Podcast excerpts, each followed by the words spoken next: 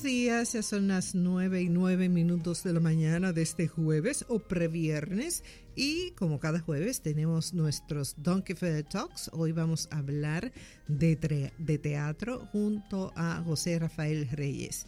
Les cuento un poquito de José Rafael. En el año 2020 fue el productor del tributo a Glee.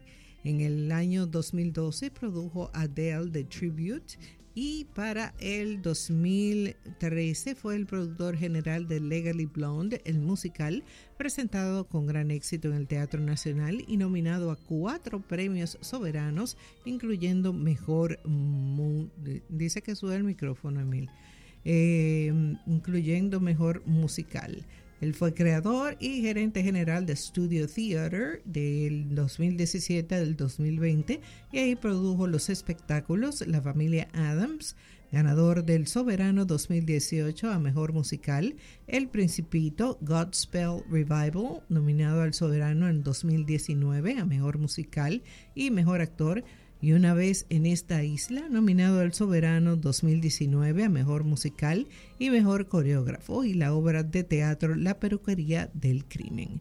En el año 2021 produce el musical Los Últimos Cinco Años, presentado de manera virtual durante la pandemia. Y en, el 2022 realiza el concierto I Love Broadway, celebrando el 75 aniversario de los premios Tommy. Wow, amiguito, usted ha trabajado mucho. se, ha, hecho algo. Vamos a hablar de, teatro, de, de, cómo se origina, por dónde, eh, y todo eso. Vamos a empezar como para que la, tanto nosotros como la audiencia se edifique de cómo arranca el teatro y cómo arranca aquí también en República Dominicana. Bueno, eh, el teatro musical, que es realmente el área en la que yo me especializo, eh, arranca en los Estados Unidos y es un género que se que nace de la opereta y de las revistas musicales que en ese tiempo se llamaban Follies. Los Follies eran unos shows de variedades donde había comediantes, cantantes, bailarines y cada uno hacía su, acto por separado eh, durante una noche frente a un público. Entonces, con el tiempo, este género empezó a evolucionar y algunos compositores se interesaron en formar historias eh, que, que, involucraran danza, que involucraran canto y que involucraran actuación, pero que siguieran una línea coherente, coherente una trama. Eh, y ahí nace lo que conocemos hoy como el teatro musical, con el primer musical que se llamó Showboat en el 1929, si la memoria no me falla, eh, escrito por Jerome Kern, donde él dice, ok, vamos a sentarnos y vamos a crear esta historia. Es una historia que en su momento fue incluso muy controversial porque lo que trataba era eh, de una familia rica que vivía alrededor del río Mississippi eh, versus una familia de esclavos, de negros, eh, y cómo contrastaban las dos realidades. Eh, y esta historia tan fuerte para su época, contada alrededor de canto y de baile, la canción más popular de este musical, todavía hoy en día se canta, es un, estándar de la radio, se llama No One River, No Man's River, interpretada siempre por una voz de, de barítono. Y ya a partir de ahí, pues, eh, otros compositores como Cole Potter, como Richard Rogers, eh, se empiezan a interesar en, esta nueva forma de hacer eh, arte y empiezan a surgir entonces nuevos musicales. Tenemos la época dorada que inicia con Rogers and Hammerstein y ahí viene Oklahoma, Carrusel, La novicia rebelde, El rey, el rey y yo. Eh, y una serie de musicales que hoy en día son considerados clásicos. Cole Potter hace el famoso Anything Goes, eh, que la canción es sumamente popular, sobre todo entre los cantantes de, jazz. Eh, en fin, el género va cogiendo forma hasta ya la versión moderna donde se han incorporado otros instrumentos, donde siempre se trata de reinventar la forma eh, y, de, y de darle pues toques nuevos a lo que ya es un formato eh, establecido de canto, baile y actuación. ¿Y esa, es la diferencia principal entre el teatro tradicional y el teatro musical? Sí. El, baile, eh, digo que si la diferencia fundamental entre el teatro tradicional y el teatro musical es que en el musical hay baile, canto y... Y actuación, exactamente. actuación. Eh, eh, esa es la diferencia principal y que las tres áreas sirven el mismo propósito, que es avanzar la trama. Porque tú puedes tener una obra con, con, canto, hay obras que tienen canciones, pero si esas canciones son eh, meramente decorativas, eh, simplemente de, adorno, no, no, califican como teatro musical. En el teatro musical se tiene la, la premisa de que yo canto porque las emociones que estoy sintiendo en el momento son tan grandes que las palabras no me dan para expresarlas. Entonces canto. Y cuando el canto no me da para expresar eso, entonces bailo. Entonces, el canto y el baile son formas de expresión que tienen que desarrollar el personaje y desarrollar la trama para ser parte del teatro musical. me llama la atención porque yo no entendía eso, obviamente, lo, aprendo ahora. Pero viendo obras de Broadway, uno veía eso, que eh, las canciones no solamente era para cantarlas, sino que te contaban una historia. No era solo un estribillo, no era solo un, un verso, sino que si te perdías y no entendías lo que decía la canción, te estás perdiendo parte de la historia. Exactamente, exactamente. Y, y, muchas veces te dan insights sobre el personaje, o sea, en vez del personaje eh, pararse y tener un monólogo o, hacerlo tipo novela de que hablan a veces, dicen lo que están pensando. En el musical se utiliza la canción para eso, puede, puede ser un monólogo interno con el, con el personaje que está cantando y hace más sentido que el personaje se pare y diga, jajaja, yo soy el malo y me voy a vengar de fulano. Si el villano canta sus planes, su objetivo, pues tiene más eh, sentido a nivel estético dentro del musical. El actor, lógicamente, de un musical tiene mucho más eh, requisitos que cumplir, ¿verdad? Totalmente, totalmente. Que, el actor, digamos, de, de drama o de Sí, y, aquí me puedo meter en rojo porque sobre todo en nuestro país como que siempre hay como una tiradera entre los actores eh, tradicionales y los actores de, teatro musical y, algunos menosprecian el, el trabajo del otro.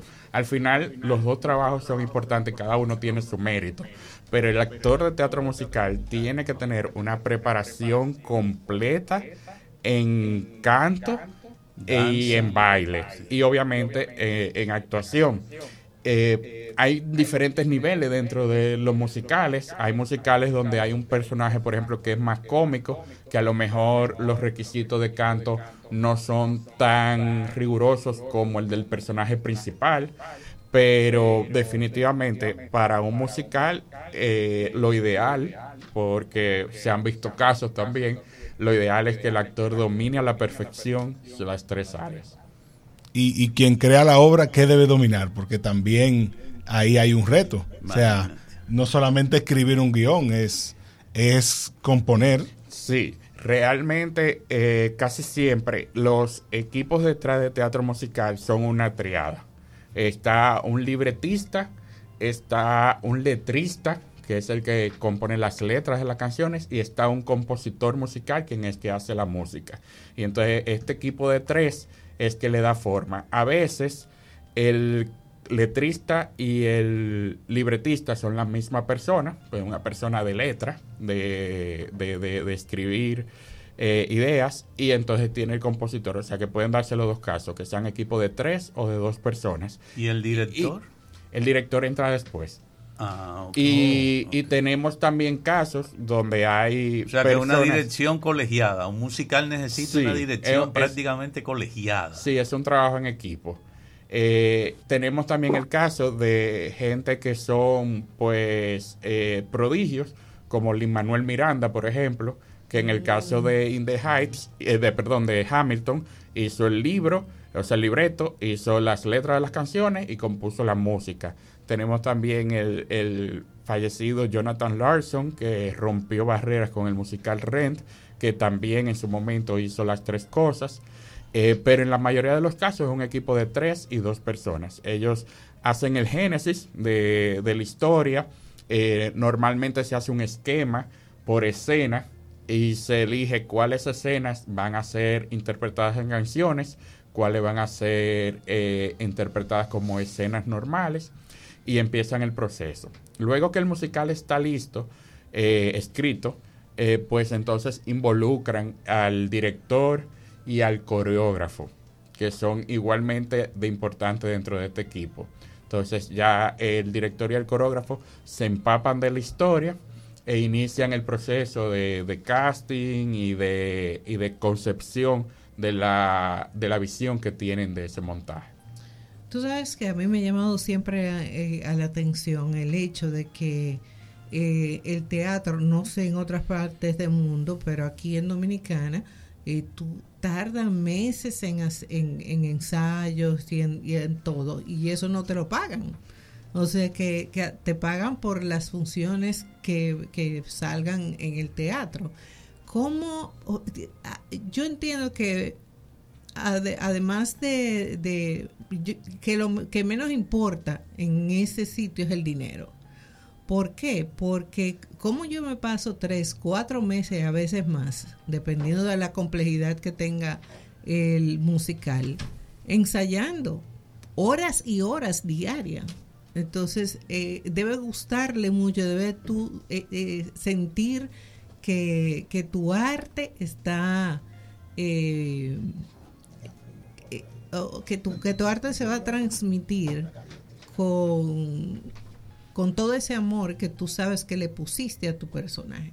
Sí, totalmente. O sea, el teatro, sobre todo en nuestro país, es un asunto de pasión. Eh, lamentablemente, eh, no contamos con mecanismos que nos aseguren un retorno de la inversión que normalmente se hace.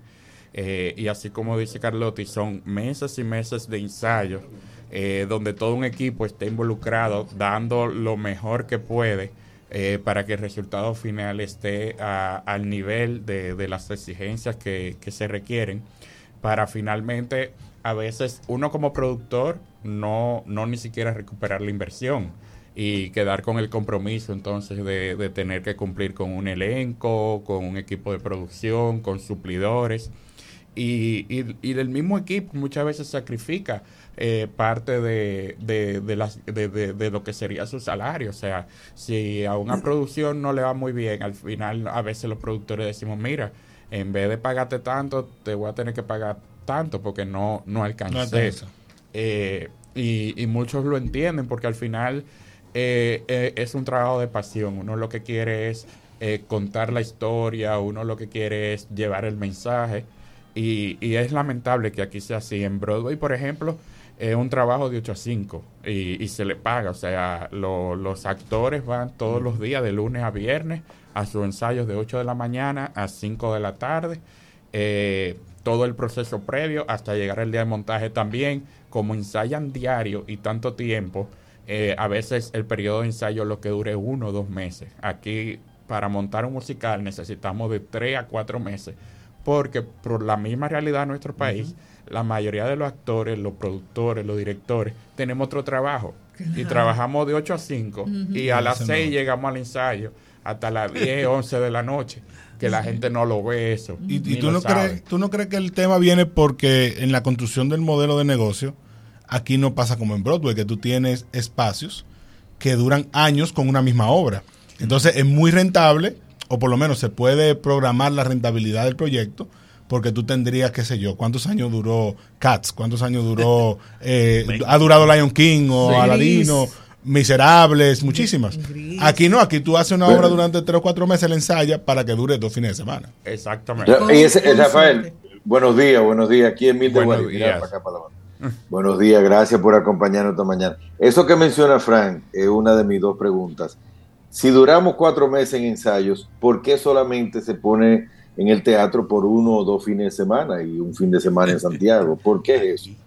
Mira, eh, ahí hay una, una dualidad de cosas. La primera es que nuestro país está muy limitado de espacio y la mayoría de las salas son salas manejadas eh, públicamente por el Ministerio de Cultura, eh, que tienen que darle cabida a todos los productores en igual de, de, oportunidad. Sin embargo, Sin embargo, sabemos que hay muchísimas, muchísimos productores y que, que reservan con muchísimo tiempo de antelación quizás los mejores fines de semana que, que, tiene el año para el teatro. Sí, hay de todo, se ve, se ve de todo. Eh, yo la, realmente no me puedo quejar porque cuando he solicitado he conseguido. Obviamente lo he tenido que hacer con tiempo y todo el proceso, pero en ese sentido siento que conmigo han sido bastante justos y yo a lo mejor tener todos los contactos o el nombre que tienen otros productores. Pero, pero sí eh, hay un, una necesidad de, de, balancear. O sea, a mí como productor no me pueden dar un mes en el Teatro Nacional y sacrificar entonces a otros productores que también necesitan fecha. Entonces, por eso, eh, lo más que, que, le dan a un productor son uno o dos fines de semana en, en las salas. Pero, eh, siguiendo un poco la línea de lo que decía Frank, no solamente es la limitante de la sala, sino también hay que trabajar la creación de público. Porque de nada me vale tener una sala, por ejemplo, yo tenía la sala de Studio Theater ahí en Acropolis Center, que era propiedad mía. Yo podía tener ahí eh, musicales el tiempo que yo quisiera. Sin embargo, y era una sala de 200 butacas. Sin embargo, el público no siempre asistía. O sea, yo tuve musicales muy exitosos como La Familia Adams, que duró dos meses en cartelera, pero tuve musicales como Gospel Revival, que queríamos que durara meses también en cartelera y al final pudimos hacer dos fines de semana, tres fines de semana, porque el público tal vez no acudió. ¿Por qué? Porque nos faltan herramientas. Un productor no puede asumir una pauta publicitaria, por ejemplo, como lo hace un productor de un espectáculo multitudinario, porque no, no tenemos los recursos, no tenemos los recursos para pagar vallas, para pagar pauta en radio, para pagar televisión, porque todo se va en la producción. Entonces, al final, se nos, se nos dificulta un poco de darle a conocer al público lo que estamos presentando. Eh, a diferencia, por ejemplo, cosas que tiene el cine el cine tiene un apoyo en, exteriores por, por la ley. exacto, te iba a decir que precisamente por eso, por la ley eh, de cine. El teatro se beneficiaría muchísimo de algo así, de, de una herramienta que, ayude a, promocionar eh, las obras y, los musicales. No hubo un tiempo, por, en mi percepción, no sé si es así, como que había marcas que estaban muy enfocadas en apoyar al teatro. Sí, totalmente. Hubo... ¿Eso está todavía o, ha disminuido? Mira, hubo un, periodo aquí a, principio de la década de 2000, yo te diría que del 2000 al 2010, eh, donde había grandes marcas invirtiendo millones en el teatro. O sea, aquí hay musicales que, recibieron 5, 10, 15 millones de pesos de una sola dicen marca. Que, dicen que eso se fue al cine. Eso se fue al cine, eso ya, no existe. Eso ya no existe. O sea, una marca, lo, lo, más que te puede dar, si tú tienes una excelente conexión con, con el gerente y, y, si tú tienes un proyecto que de verdad lo, lo amerita, es a lo mejor ahora un millón de pesos versus los 5, 10, 15 que valían mucho más antes también. Exactamente. Entonces, ahora se nos dificulta porque cuando antes tú con uno o dos patrocinadores hacías el montaje, ahora tú tienes que buscar 10. Y son 10 gente, 10 personas que tienen que creer en el proyecto y decirte que sí. Eh, ahora este fin de semana yo tengo un concierto y yo repartí alrededor de 50 propuestas y recibí como 11 aprobaciones. Eh, y de montos que, que ni, ni, ni, ni, voy a mencionar, pero no se compara con la inversión que, que se hacía antes eh, en el teatro. Hay una situación que desde o sea, hace mucho tiempo. Mucho tiempo. Yo notaba, estando adolescente, que no era lo mismo de ninguna manera escuchar a Tatico Enrique con un perico ripiado a través de la radio que cuando uno estaba viendo a Tatico en vivo. Es decir, yo sentía desde como los 15 años que la música en vivo se siente mucho más, eh, de una manera mucho más integral. Bueno, porque uno siente hasta las ondas sonoras, ¿verdad? En, su piel. Eso es, una experiencia interesante. Lo mismo entonces para el teatro, por ejemplo, en relación al cine. El cine, uno va a una sala de cine y ve en frío una película que puede ser interesantísima, te gusta el argumento, la actuación, pero cuando tú vas a ver una obra de teatro, que tú estás viendo y estás escuchando la ronca real que tiene el actor principal, o que siente cuando suenan las tablas, cuando pisa a alguien, o camina, o salta. Es decir, cuando tú puedes incluso hasta pellizcar a los actores. Eh, esa es, eh, es una realidad que yo pienso que los medios de comunicación, la televisión, el cine, los videos, el streaming, como que han eh, cambiado mucho el gusto por la gente a ir a ver, por ejemplo, una obra de teatro, actores en vivo. Sí, sí, sí. Y Entonces, ahora, la pregunta va para actualizarla. ¿Eso tú sientes que, que la gente Sigue habiendo un público lo suficientemente amplio, incluso en nuestro país, con nuestra característica, historia y cultura, que, que apoye con su presencia el teatro, sea musical o sea teatro en general. Eh, te va a responder eso justo después de esta pausa.